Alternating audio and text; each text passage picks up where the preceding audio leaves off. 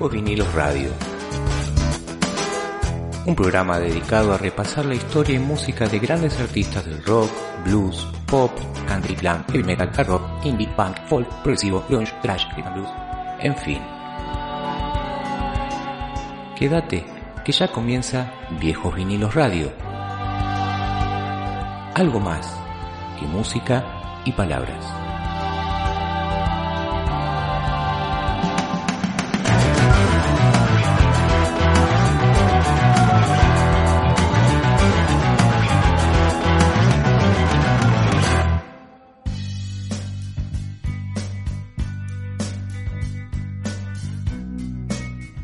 Hola a todos, bienvenidos a un nuevo programa de Viejos Vinilos Radio. ¿Cómo va Ariel? ¿Cómo andas, Pablito? ¿Todo bien? ¿Todo tranqui? Todo tranquilo, acá esperando hacer un programa entretenido y si no es entretenido que la gente se pueda escuchar un poquito de música tranquila al principio y después algo de que se entienda, porque va a ser en castellano, un músico argentino muy conocidos y que nos representa muy bien por los Europas, ¿no? Exactamente, sí. Estamos hablando de Andrés Calamaro con su disco Alta Sociedad del año 1997 y a quien tenemos del lado de al otro lado del río, más que del otro lado del río, al otro lado del mar, muy muy al norte. Del otro lado, allá bien al norte, vienen de, de, Gran Bretaña, que la está pasando complicado con el tema de Isabel, pero nosotros vamos a poner esta banda de chicos llamada Radiohead con un terrible disco como es OK Computer. Sí, vos estabas hablando de que tuvieron una gran pérdida, pobre los, los, ingleses, ¿no? Y nosotros también tuvimos una pérdida hace poquito con el señor Carlitos.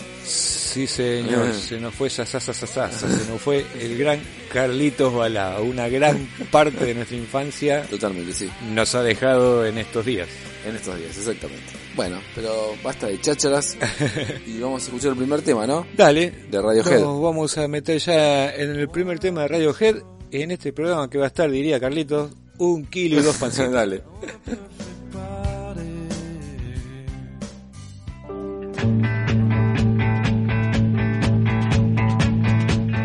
Viejos Vinilos Radio. Música internacional.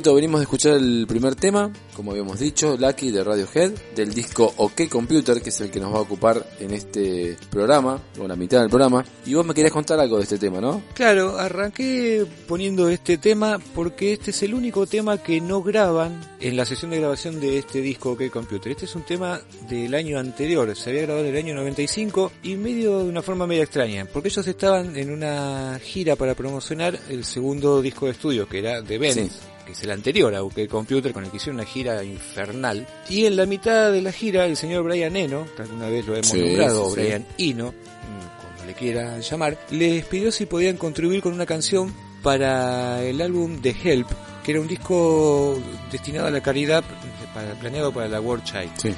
Ellos graban este tema Lucky en 5 horas, nada más, y lo terminan después sacando como un simple.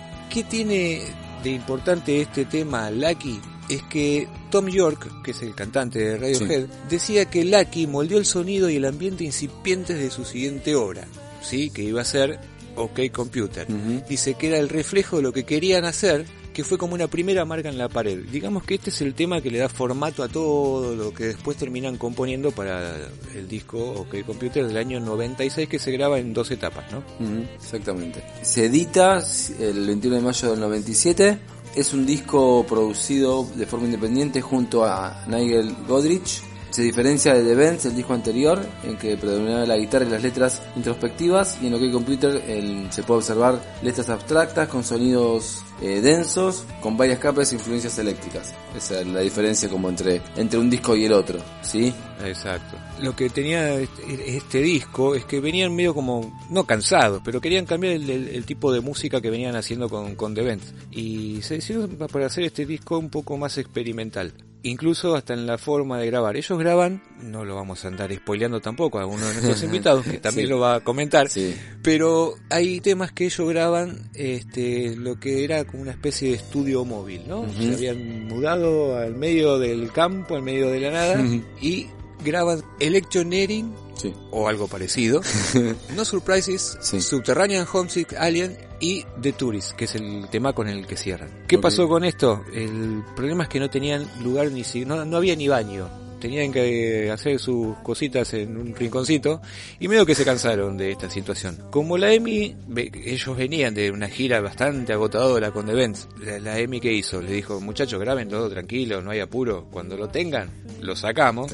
Los tipos dijeron, joya, lo sacamos cuando lo tenemos. Entonces dejaron de grabar acá y retoman para septiembre, octubre del 96 las grabaciones de estos, pero en una casona, ¿sí? Que les prestó la actriz Jane Seymour. Vos me preguntás quién es la actriz Jane Seymour, seguramente. Sí, sí. Te leo los ojos me estás preguntando quién es Jane Jane Seymour es la protagonista de Doctora Queen, la famosa serie de televisión Doctora Queen, que es una actriz británica bastante conocida. Y demás, y les presta la casona. El resto del disco se graba en esa casona, en distintos ambientes, bajo una escalera, en la cocina, en... Hay alguna otra banda hemos nombrado que también ha, practicado esta forma de grabaciones, me parece. total. Y también lo grabaron en un estudio, ¿no? Yo tengo que lo grabaron, las secciones de cuerda, la graban en Abbey Road, nada más y nada menos. El estudio de... Claro, todo lo que es escuela lo terminan grabando en, en Abbey Road. Pero te propongo una cosita. Lo tenemos a nuestro embajador de lo que es música electrónica. Radiohead no es música electrónica, mete música electrónica, mete un poco de todo, pero es más que nada Britpop, ¿no? pop británico. Después empiezan a jugar en discos posteriores a este con el jazz y con montón de cosas más. Pero tenemos al señor Alejandro Fernández Leche, que tiene su grupo Imbo, que si no lo han escuchado los invitamos a que escuchen Imbo, está muy bueno, que nos comenta un poco de este disco y lo que significó este disco para el rock mundial. Perfecto, dale, vamos a escucharlo entonces Alejandro. Hola chicos, soy Alejandro Fernández Lece y esta es mi columna para Viejos Vinilos Radio, hablando del disco OK Computer de Radiohead, que es del año 1997. Definitivamente OK Computer es un disco de fin de siglo, un discazo. Refleja la época de cambios, ves que cambian y combinan sonidos analógicos y la última tecnología. Realmente es un disco que marcó un hito. Tiene belleza poética, tiene guitarras duras, ¿eh? se nota la ansiedad, la nostalgia, tiene un dejo de tristeza el disco. Vas a encontrar texturas de teclados y guitarras que son maravillosas. Es un realmente sonido inglés, sonido de la isla. Voces bien inglesas. Ellos son los embajadores del Brit, en, yo creo que en su máximo esplendor. Este es un gran disco. Podría ser el Sgt. Pepper de ellos. Podría serlo. Si vas escuchando el disco es realmente un collage, es bastante oscuro, pero también tiene grandes destellos de luz y hacen música sin prejuicios. No están pensando en vender un disco, simplemente hacen lo que quieren. El tema No Surprise creo que es el momento más alto que tiene el disco. ¿eh? Es puramente un disco británico que se nota desde que empieza hasta que termina. Seguís con, con Lucky, que tampoco se queda atrás, y está inundado de, unas cuerdas que son majestuosas, impresionantes. Hay unos grandes teclados, antiguos, nuevos. Creo que es un disco que ha sido bisagra en todo el mundo, una obra maestra, pero de fin de siglo. El que no lo escuchó, se lo perdió.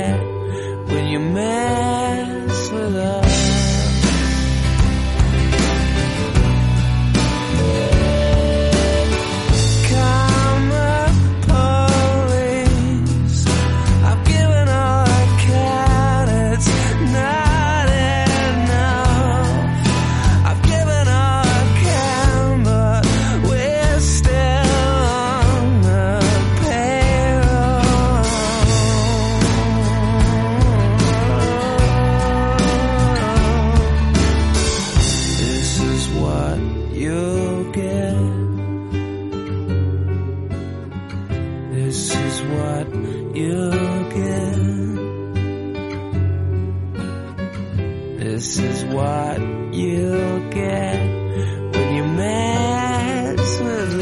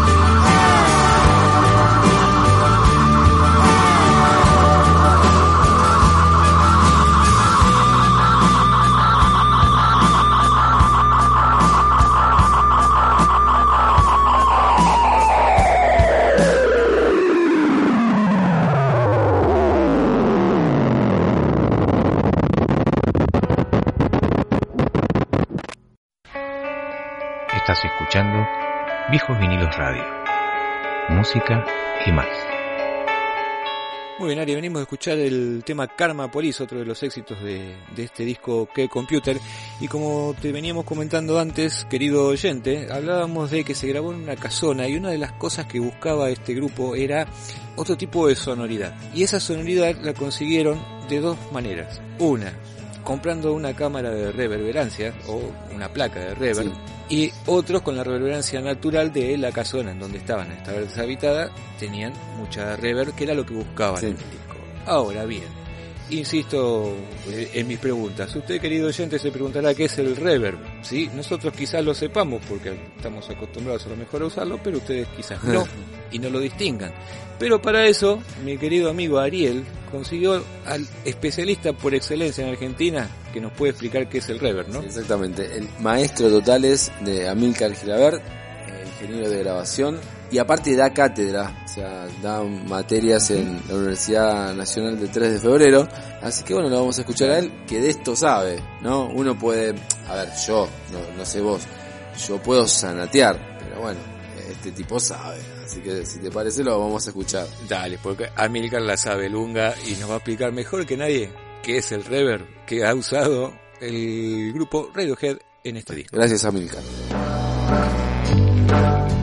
La reverberación es comúnmente lo que le decimos cámara. Y sí, se vino usando hace muchos años. Unos 10 años atrás era una norma de usar eh, reverb o cámara en las voces, por ejemplo, muy intensas. En cambio, hoy en día se utiliza para dar la ubicación del instrumento donde está, salvo que haya efectos especiales de cámara, entonces sí es, más notable. Pero se busca de tener solamente eso, darle la ubicación, porque cuanto más cámara o reverb le estás dando a cada instrumento o voz, la alejas un poco. Hay el efecto de alejamiento. Entonces se usa pensar para dar planos y ubicación como si imitaras cuando mezclas un escenario. Normalmente se utiliza muy poquito, muy, muy, muy poquito, apenas perceptible, ya te digo, es para ubicarlo en lugar y forma, hasta incluso con la, dentro de las películas. Yo creo que hay más efecto de cámara en las películas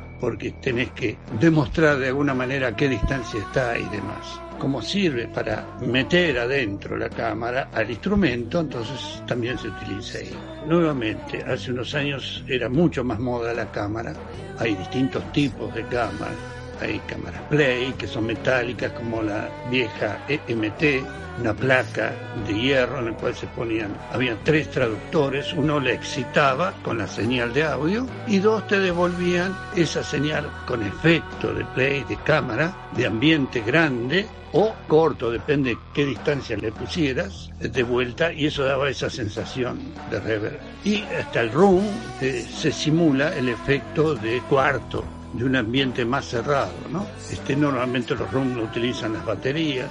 Este, bueno, eso es, es lo que normalmente se le dijo cámara. Eso es la reverb. Bueno, Pablín, venimos de escuchar a, a Milcar y bueno, ahora vamos a ver un poquito de la última parte del, del, disco de OK Computer y vos tenías un datito con respecto, estamos hablando del año 97, ¿sí? Estamos hablando del año 2017. Claro. Eh, Internet existía, pero bueno, no era tan usual esto que vos a, a mencionar, ¿no? Y fueron pioneros. ¿En qué? A ver. Sí, para cuando más o menos empezó a usar el formato MP3 en audio, ¿sí? ¿sí? Que muchos están a favor, muchos están en contra, yo soy de los que está medio ahí en el medio porque perdés mucha calidad de audio, ¿no? No es lo mismo que escuchar un vinilo. Pero bueno, lo que sucedió con Radiohead es que cuando lanzan el disco In Rainbow en el año 2007, pues estamos saltando 10 años sí, para adelante, sí. los chicos dijeron, si de todas maneras me van a piratear el disco, ¿sí? ¿Para qué lo voy a grabar en CD? Entonces, ¿qué optaron por hacer? Por subir a su página de internet, estamos hablando de los principios de internet ya por 2007, todo el disco para que la gente pudiera descargarlo al precio que les pareciera acorde. O sea, si vos querías ofrecer 2 pesos, le dabas 2 pesos y los tipos te decían, dale, genial, te mandaban el link de descarga. Eran 10 euros, 10 euros. Como nadie sabía cuánto pagaba el otro, fue así. Y en teoría son los primeros en hacer este tipo de, de negocios con la música y el internet, ¿no? Con esta mezcla media, media extraña que hay hoy día. Sí. Hoy día es gratis todo, prácticamente lo podés bajar por todos lados y escucharlo. Pero bueno, fueron pioneros hasta, hasta en eso estos muchachos. Interesante. Con respecto al disco, podemos decir, a ver, es considerado uno de los mejores álbumes del rock moderno y lo han comparado con, acá podemos entrar en un, eh, ¿cómo se llama? En un debate, ¿no? Lo comparan con The Dark Side of the Moon, Sgt. Peppers y Abbey Road de los Beatles. Yo no sé si están así, pero bueno. Eh, pero ponele que Claro. son estilos distintos Sí, y quizás es- sea cierto el tema de que fue un, un disco que, que rompió barreras, ¿no? En cuanto al rock alternativo en ese momento, Claro, los tipos claro. marcaron un rumbo. Después vendrían los Coldplay, como hemos escuchado Sí, algunas veces, sí, sí. este, Blair y todo ese Oasis, este, Sí.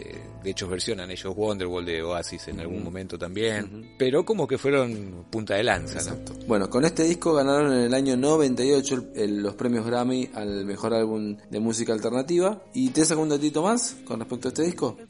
Tengo algunos más, pero seguramente lo va a contar Javier, que es nuestro próximo invitado. Así que vamos a dejarlo a Javier, Sí, ¿no? Javier Watt de Radio de Escobar y eh, compañero de también de colega y que escucha la radio, escucha la radio y escucha nuestro programa, ¿sí? Así Ajá, que bueno, muy bien, tenemos señor. un fan. Yo soy tu fan.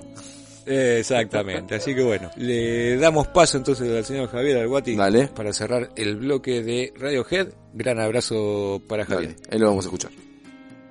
¿Qué tal amigos de Viejo Vinilos Radio? Un placer volver a participar. Además, soy oyente y me encanta la calidad de los entrevistados que tienen. La verdad que hay un laburo de producción, los quería felicitar tanto a Ariel como a Pablo. A veces hay excepciones como la que la mía, pero bueno, siempre un gran nivel. La última con Marciano Cantero, ese homenaje que le hicieron nada más ni nada menos que de la voz de su protagonista. La verdad que felicitaciones. En este caso estamos hablando de un discazo, un disco que fue quiebre de Radiohead, OK Computer, pero para mí cerraría lo que era la trilogía de con Pablo Honey del 93, donde obviamente aparece Creep, The Band del 95, donde está ese tema High and Dry que es hermoso.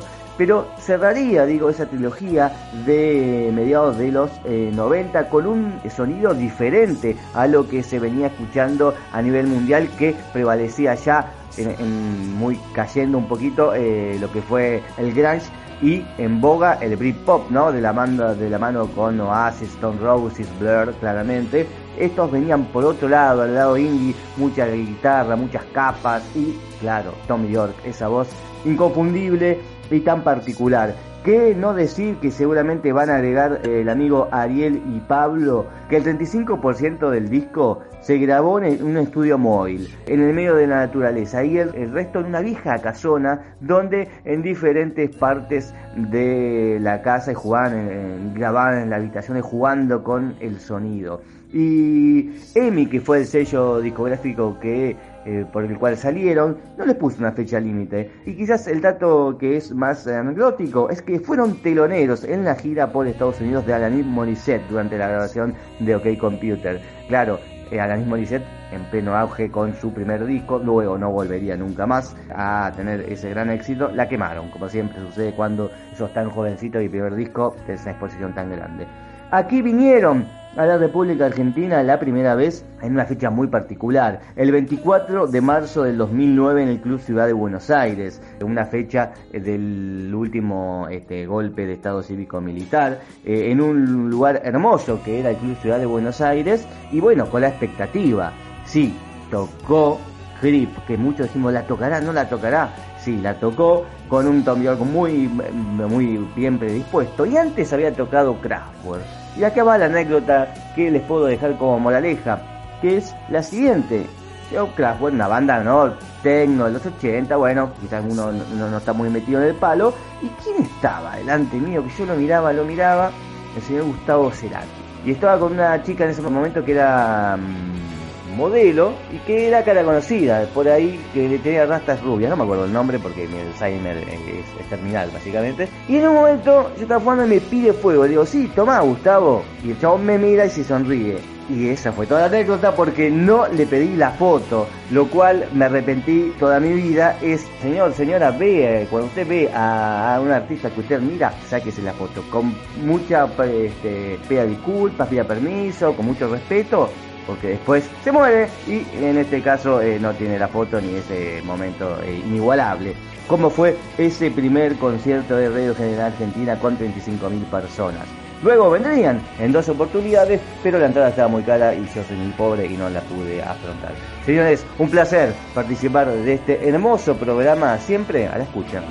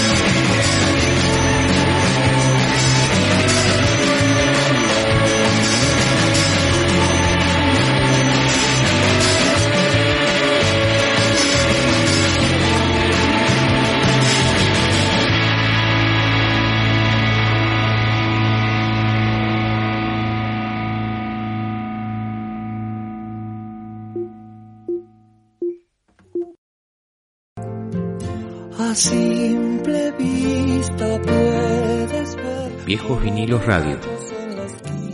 Música nacional.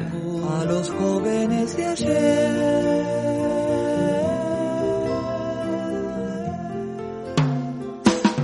Te vi quemando el pasaporte con rabia en la fuente de la Plaza Real.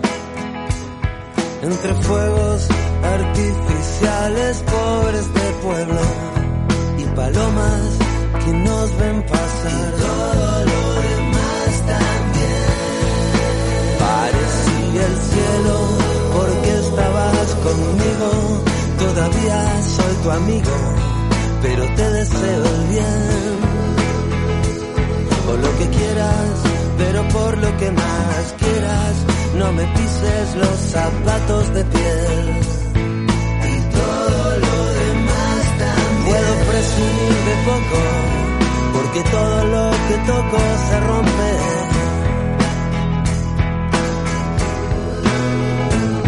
Te presté un corazón loco que se dobla con el viento y se rompe.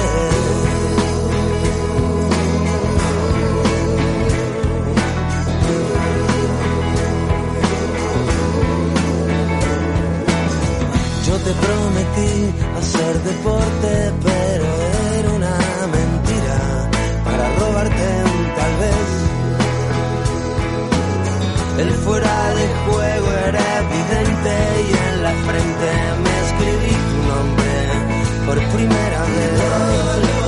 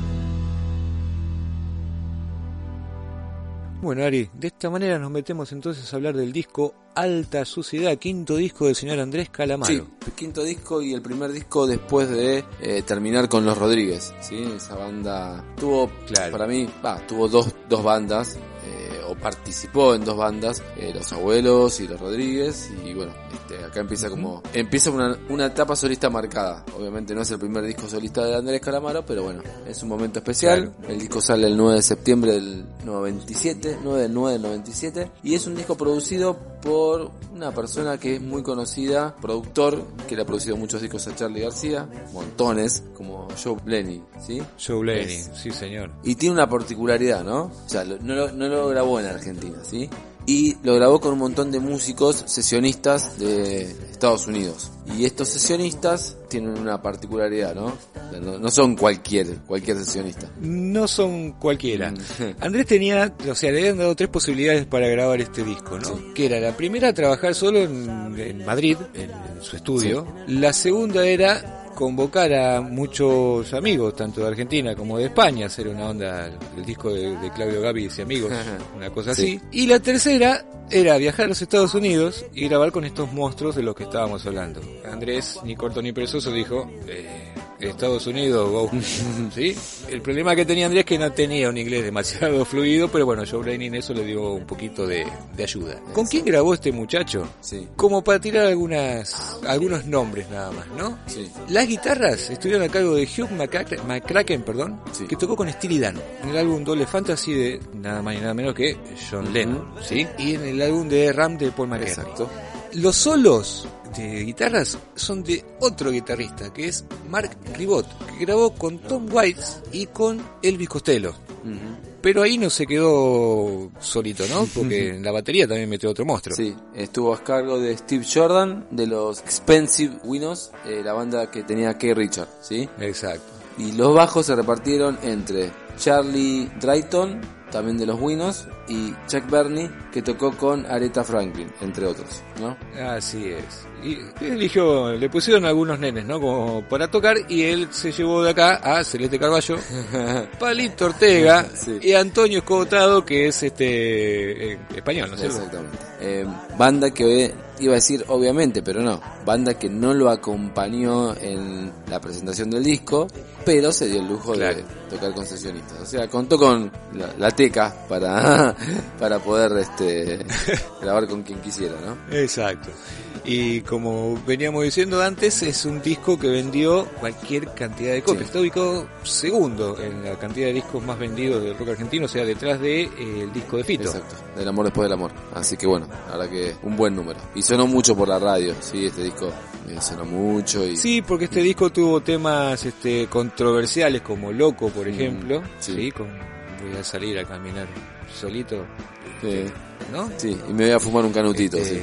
Claro, tuvo su- sus problemas, sus denuncias por el tema del porrito y demás, pero bueno, ha tenido grandes clásicos, ¿no? Como bueno, Alta Suciedad, este, Flaca, Media Verónica, Hermoso tema. Arde, Crímenes Perfectos, este, ha tenido cualquier cantidad de éxitos, pero bueno, como vos contabas antes, la banda que grabó no es la misma banda que lo acompañó a hacer las giras y precisamente uno de las guitarristas de esa banda es el que nos deja su concepto, su parecer, su idea de lo que fue el disco y las giras, ¿no? Exactamente. Estamos hablando de Green Guerrera, que ya ha participado en, en varios programas de Viejos Vinilos Radios. Y bueno, vamos a escucharlo, si te parece. Dale, lo escuchamos a Gringy, escuchamos Loco y después nos metemos en la segunda parte de Alto Sucio. Era el año nuevo. Hola Ariel, estuve laburando con Fito Páez desde el año 93 al 97, cuando terminé la gira de Euforia, justo me encontré con, el amigo Andrés Calamaro, que había venido casualmente a ese show. Bueno, me propuso tocar con él, ya nos conocíamos por supuesto de antes.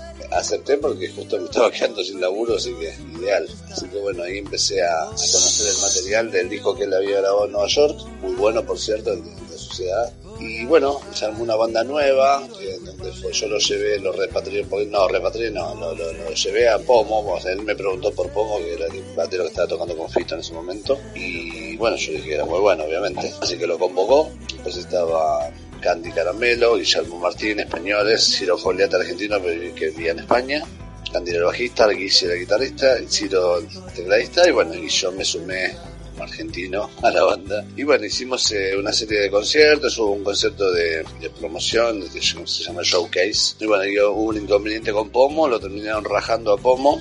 Pusieron un baterista español llamaba Vicente Clement. Así que bueno, hicimos la primera parte de gira por España con ese batero. Que Después eh, el batero volvió a cambiar y se sumó el niño, niño Bruno, que tocó de ahí en adelante a mitad de la gira esa. Y bueno, después eh, recorrimos también algunas ciudades así latinoamericanas. No muchas, pero algunas sí. Perú, Chile, Uruguay. Bueno, fue una gira medio caótica, Andrés no tenía muchas ganas de tocar, estaba medio impecable y nada, era el dueño de- del kiosquito, así que había que, bancarlo como sea. Eh, así lo hicimos y bueno, y fue una gira, fue una gira buena, pero no nada del otro mundo tampoco, viste, hay más como una especie de, de mito de, de esas giras y todo eso y la verdad que no, no, no han sido giras muy buenas, en lo musical ni, ni en lo, en nada, en ningún aspecto, viste. Así que bueno, pero siempre agradecido por supuesto por haber sido convocado y siempre listo cuando se trate de hacer música y de hacerlo bien, sobre todo, ¿no? No, no, no hacer un delirio ni, sorprender una gira porque te peleas con tu novia ni nada por el estilo. Pero bueno, se hace lo que se puede, cada uno hace lo que puede y lo mejor. Eso es lo que creo yo. Por lo menos así lo veo yo, como decía Guillermo. Te mando un abrazo grande, Ariel.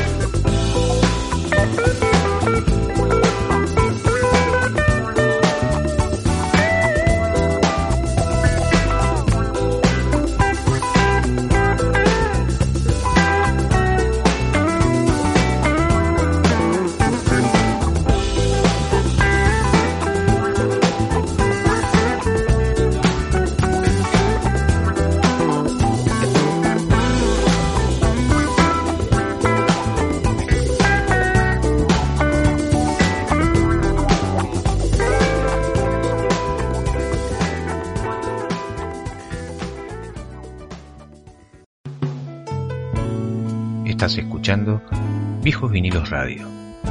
Música y más. Bueno, Ari, Sí. voy a salir a caminar solito, sentarme en un parque a fumar un porrito, decía Ah, el amigo. ah, ah, ah, tuvo ah, sus, bueno. su- sus lindos problemas. No, pensó que me iba a salir del estudio, no, mi amigo, me quedo acá con usted.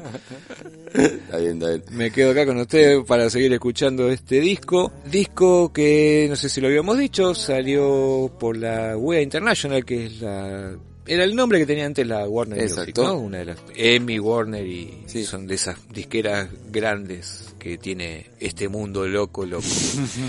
Pero bueno, eh, en este tema está un tema que hemos pasado para el homenaje a Elvis, que está Elvis está vivo. Exactamente, sí. También. Sí, sí, como decíamos antes. Estábamos olvidando de eso. Que lo graba con, como decíamos antes, con Palito Ortega y con Celeste Carballo. Y tiene un tema, como decías, que no, no es de los más hiteros, pero para mí es el mejor tema del disco. Y uno de los mejores temas de Calamaro, como Media Verónica, ¿no? Que lo versionó también, Media Verónica, lo versionó... lo, do- eh, lo versionó Pedrito. Exactamente, Pedro Aznar. Muy, un muy lindo tema. Hay otro tema que se llama Crímenes Perfectos también, que también es muy lindo. Pero bueno, un buen disco de Calamaro, sin duda. Sí, un disco totalmente diferente a lo que venía haciendo con Rodríguez, ¿no? Ese rock rumbero medio, medio extraño que tenía, como que le cambió totalmente la onda. Tiene esos hits, como veníamos hablando, Flaca, Loco,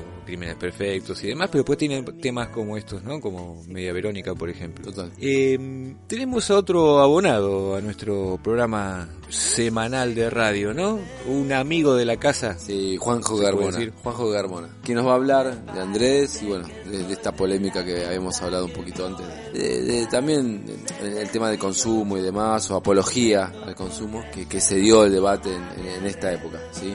Y que hoy está tan vigente Claro. por otros temas. Así que bueno, si te parece vamos a escuchar a Don Carmónido, que bueno, que nos va a hablar acerca de, de este disco. Dale, escuchamos a Juanjo, Media Verónica y se nos está acabando el programa. Tuve la suerte de participar del lanzamiento de prensa del disco Alta Suciedad, un disco muy esperado. Andrés venía de Los Rodríguez y de haber hecho su disco más exitoso, Palabras más, Palabras menos, y hasta luego, con unos conciertos que fueron inolvidables en Prida Mí, donde el piso se doblaba y donde no hubo una catástrofe de milagro, y luego con la aparición de Flaca y Loco, temas que, bueno, imborrables de la memoria popular y su primer lanzamiento por Warner España para Latinoamérica, con lo que llevó, lo que nos llevó a hacer creo que 8 o 9 Grand Rex, donde llegamos a armar una discoteca en el piso de abajo del Grand Rex para los after shows. Era un momento muy glamoroso, el rayo en la televisión, mucha modelo, mucha amiga de Andrés y bueno, nada, una locura que se iba increyendo. Recuerdo los mucho cariño los Grand Rex y también los Luna Park, porque la vuelta de la gira de, eh, de, ese periplo terminó con dos o tres funciones en el Luna Park el mismo día que estaba tocando Bob Dylan en River como soporte de los Rolling Stones. Así que mucho cariño a toda esa época, a los compañeros de ruta, a Gringy, bueno, Ciro Fogliata, grandes músicos que formaron aquella banda del vivo de alta suciedad. Mirando en retrospectiva, puedo de alguna manera afirmar de que las estrellas estaban muy alineadas al momento de que Andrés grabó y lanzó Alta Suciedad. Era un momento de extrema popularidad y exposición de Andrés. Un poco por su cercanía con Maradona, por venir de la época del amor después del amor y toda la, la ola Fito Páez eh, revalorización del rock argentino, él sabiendo ocupar su lugar con los Rodríguez dentro de ese top de artistas del rock argentino. Y se da el caso particular de que uno de los últimos shows de los Rodríguez coincide con la famosa frase en el aniversario de la ciudad de La Plata de qué linda noche para fumarse un porrito. Y Andrés, previo al lanzamiento de Alta Sociedad, había tenido mucha exposición a partir del caso del juicio que se le había hecho por eh, apología de la droga. Era habitual verlo en los programas de Mariano Grondona.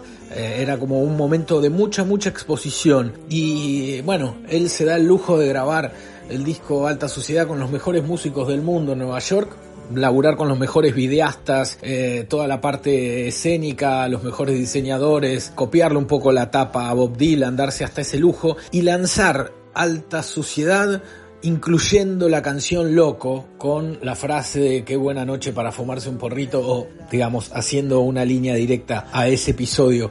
Así que era un momento donde todo estaba muy alineado para que Andrés metiera el golazo de su vida. Soy Juanjo Carmona y un beso grande para todo el equipo Ari. Nos estamos viendo pronto.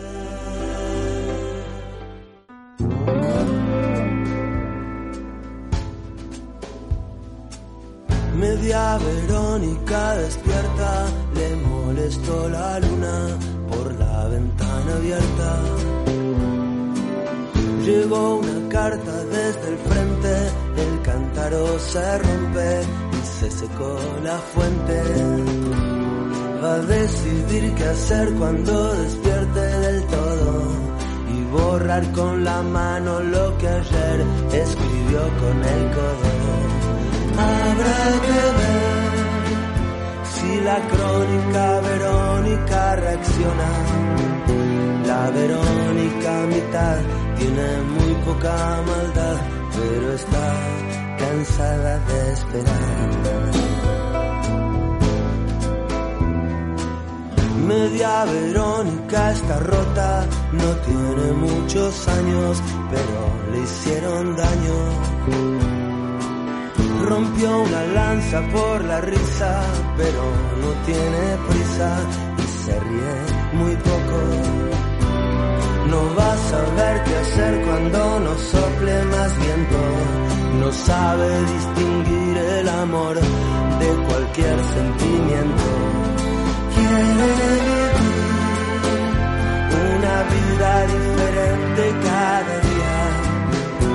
La Verónica mitad está en la flor de la edad, pero está cansada de esperar.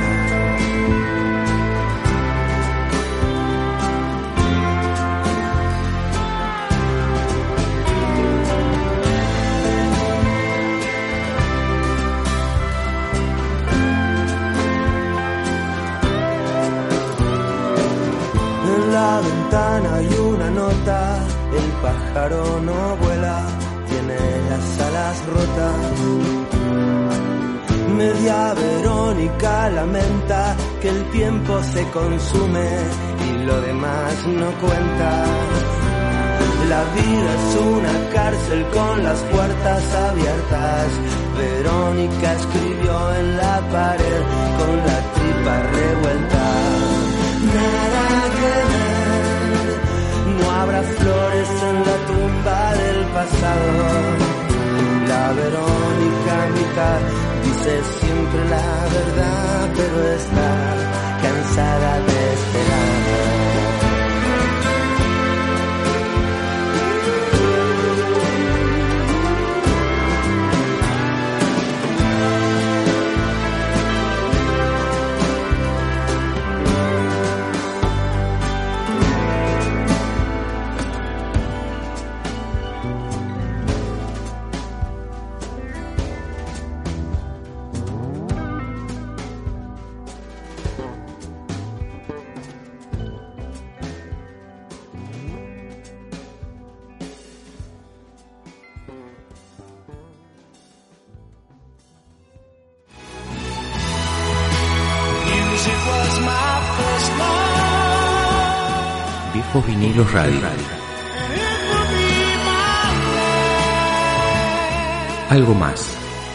música y palabras.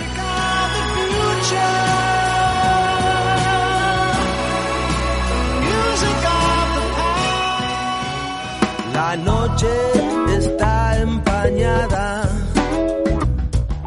querido amigo, pasó Radiohead con OK Computer, pasó Alta Suciedad del señor Andrés Calamaro y ¿qué nos queda por decir? Nos queda por decir que el próximo programa vamos a eh, vamos a hacer un programa especial sobre el gran David, David Lebón o el Davis. O el, o el ruso. El Rus, exactamente, que hace poquito acaba de sacar un disco con también, eh, ¿cómo se llama? El disco 2 de Lewon and Co. Exacto, no me salía. Que tiene varias peculiaridades, pero bueno, eso lo vamos a comentar en el próximo programa. Sí, si no, se nos termina la sorpresa. Exacto, pero bien se merece un programa el señor David Lebón, multiinstrumentista y pilar, podríamos decir, de lo que es el, el rock argentino, ¿no? Totalmente, totalmente. Y si ustedes chequean las redes van a ver que en estos días salió publicada una, una foto de uno de los conductores de radio que en algún momento le hizo una nota a David Lebón, este, allá por los años noventa y tantos, así que los invito a, a que vean en las redes a un tal Padovani y Ariel, este, que sacó una foto con David Lebón allá Cuando, en el tiempo. cuando eran dos extraños de pelo largo, mi amigo, ¿no? sí, total. Sí, sí, sí. Como, como este año se, Sí, esas sí. épocas de mechas largas. Eh, bueno, ¿qué le vamos a hacer? Los pelos se cayeron, pero la Sí, música quedó, pasa. amigo, no se me haga problema. Todo pasa. Así que bueno, nos despedimos entonces. Hasta la semana que viene, ¿le parece? Sí, señor. Sí, sí, sí. Y los dejamos para que terminen escuchando el tema Alta Suciedad que da nombre a este disco que estuvimos hablando de Andrés Calamaro. Así es, mi amigo. Nos vemos entonces en siete días. Que la pase lindo. Dale, hasta la semana que viene. Chau, chau. Chau, chau.